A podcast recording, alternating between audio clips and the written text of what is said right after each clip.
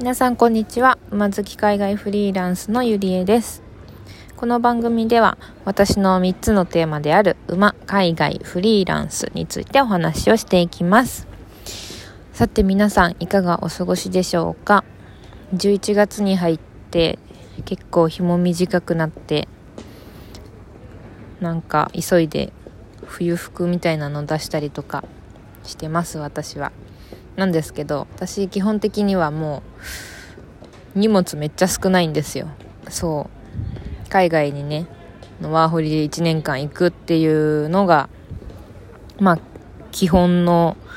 生活なのであんまりそもそも物を増やしたくなくて。でその物を増やさないためになんか厳選して物を持って今の私のまあ、1年間の荷物は大きいスーツケース1個とちっちゃいスーツケース1個。プラスリュックぐらいで全部済んでます。はい。でもまあそうですね。あとプラスまあ日本になんかこう一応日本に住所があって開業届も日本で出して日本の個人事業主なのでなんかそういうねそう事務手続き系の書類とかはまあ日本にあったりまあなんかそういうのはねあるんですけどもまあ普通に生活に必要なものに関してはもう全部そのスーツケース大きいの1個ちっちゃいの1個とリュックに入るぐらいで1年間過ごしてます。なのでもうね冬物って言っても全然ないんですけどね。数着しかなくて。上着も全然1個と2個ぐらいしかないんですけど。まあそれでも足りるのでね。そんな感じで私の服装はめっちゃシンプルな厳選したものを使ってます。でえっ、ー、と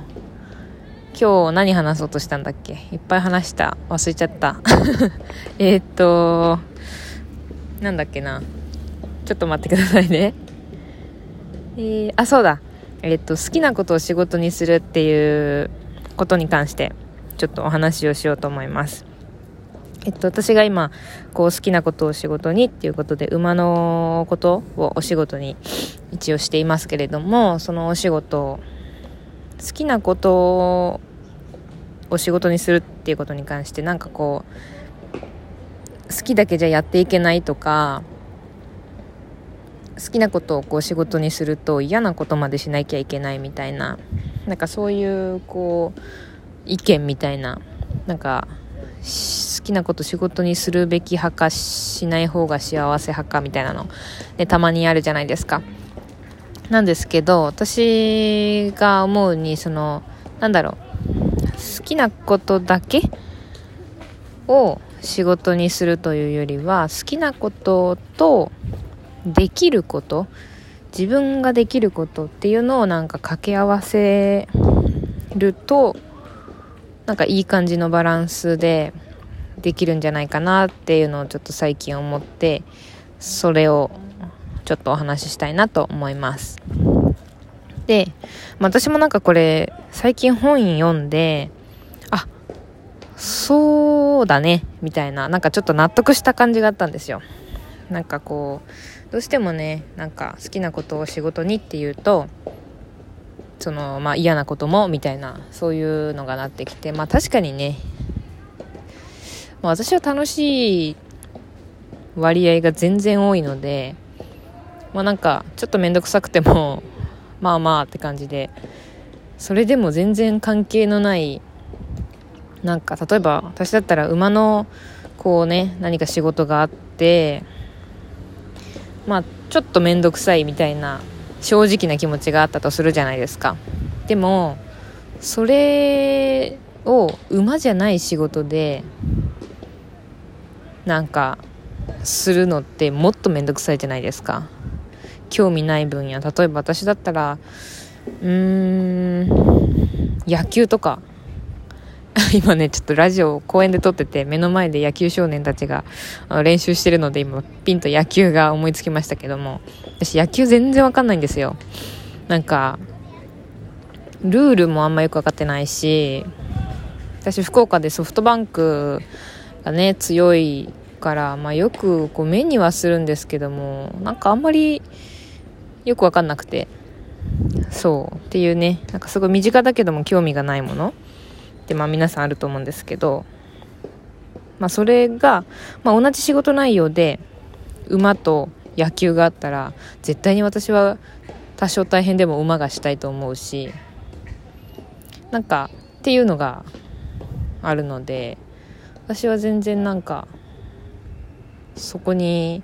こういやでも好きなことを仕事にするのは大変だしなみたいな感じには思わないんですけどうん。そう。なんですけどまあそういう人も中にはいて。でもそれってなんか好きなことっていうところをなんか好きで埋めたいからじゃないですか。でもやっぱりこう仕事をするってなったらやっぱり自分でお金を生み出す。となってもお客さんがいるし一緒に誰かとお仕事するってなってもそのお仕事のパートナーがいるしみたいな。結局こう相手のことを考えたお仕事ってなるとまあ自分の思い通りに全てがいくかって言われると、まあ、やっぱりそうじゃないですよね。ってなるとなんか好きなことだけっていう考え方じゃない方がしっくりくるんじゃないかなっていうのを思っててなんかこうそれが好きなことをかけるできることなんじゃないかなと思ったんですよね。例えば私は馬が好きですけれども馬が好きだからできる仕事ってうーん結構ねこうぼんやりしてるじゃないですか。馬が好きだからこそできる仕事はめっちゃたくさんあると思うんですよ。もう馬に関わる全てので、ね、ことですよね。もうなんか馬の生産でもいいしお世話でもいいしグッズ作るでもいいしなんかなんだろう馬に関わるその馬用品とか乗馬用品みたいなもうなんか何でもあるじゃないですか。ですけど、そこに好きなことだけじゃなくて、好きなことかけできることっていう考え方に移すと、その、自分が好きなことだけをこう見つめるんじゃなくて、じゃあ自分にできること、その馬業界のお仕事たくさんある中で自分にできること、自分が貢献できることは何だろうっていう考え方がもう一個フィルターが入ると思うんですよね。そうなると、例えば私だったら、その、英語っていうものが、まあ、比較的、普通の人よりはできるかな。海外生活もできますし、まあ、海外の方と話したりとかもできるっていう、まあ、英語力が一つあって、プラス、まあ、私がフリーランスとして、こう、今までねいろんなお仕事をしてきた中でいろんな経験があるのでそういう点で今までしてきたお仕事はどんなことだろう例えば記事を書いたりとか動画を撮影したり編集したりあとはホームページを作ったりあとはチラシ作ったり広告のバナー作ってみたりあとは何があるかな。結構いろんなことしてきたけど翻訳とかもまあ英語に入るかな。通訳とかあとは馬のグッズを海外から日本に輸入したいっていう方にはそういう何て言うんでしょう。輸入のお手伝いっていうのをしたり。そうなんかいろいろあると思うんですよ。まあ例えばそれが SNS の発信であっても人によってはえっ、とそういうのが苦手っていう方もいると思うのでそれもなんかこう自分ができて当然だと思ってることでも誰かにとってはそのその人のできることなわけですよね。なんかそういうのを一つこう考えるだけでなんかこう自分の好きなことの中でもできることと掛け合わせてじゃあそれがこう仕事にどれぐらいになるかみたいなのを考えるきっかけにはなるのかなと思ったんです。でまあ何て言うんでしょうね。究極言うとその好きなことかけできることを考えるにあたって必要なことっていうのは自分と向き合うことだと思うんですよね。自分がこの例えば私の場合馬が好きと思ってるけどその中でもどういう馬との関わりが好きなのか？っていうのをまず考えますよね。でその後自分にできることと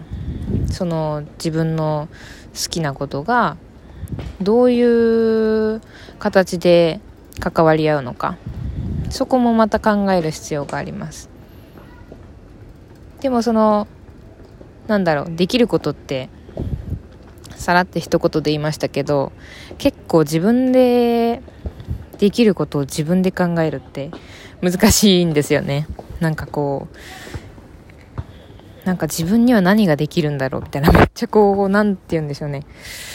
なんか自分のやってきたこととか自分が得意なこととかをなんかいっぱいいっぱい考えて探り出してっていう作業が必要になってくるのでそこをなんかじっくり考える時間みたいなのがすごく必要なのかなと思いました。例えば、まあ、私であればそのできることに関してはと新卒で大学卒業して別に就職しないままフリーランスになったので、まあ、そもそも仕事の経験とかがほぼないんですよねアルバイトぐらいしか。だからそのじゃあフリーランスとして仕事をしたいってなった時にこうどうやってフリーランスの仕事になるのか。それってつまり自分にできることは何だろうっていうのをめっちゃ考えたんですよ最初初期に。でまあもちろんそれはねこう時が経てば変わることですしなんかできること考えるのね結構ね辛いですよね。私はねそうでした。なんか全然できることないから。だしそれもこう求めてくれる人がいるともなんかあんまり思えなくてなんか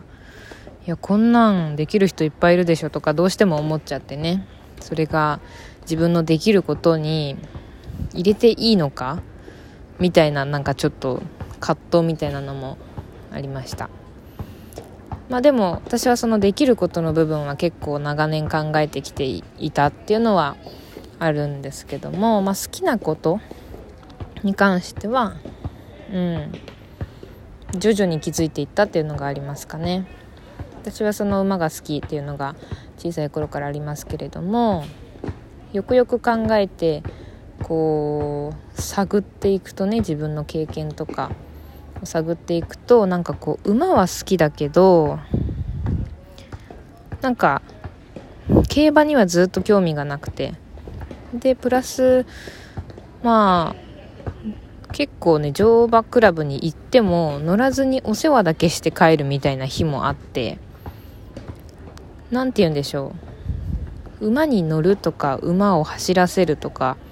なんかそこよりは馬となんかお世話をするとか一緒の時間を過ごすっていうもしくはその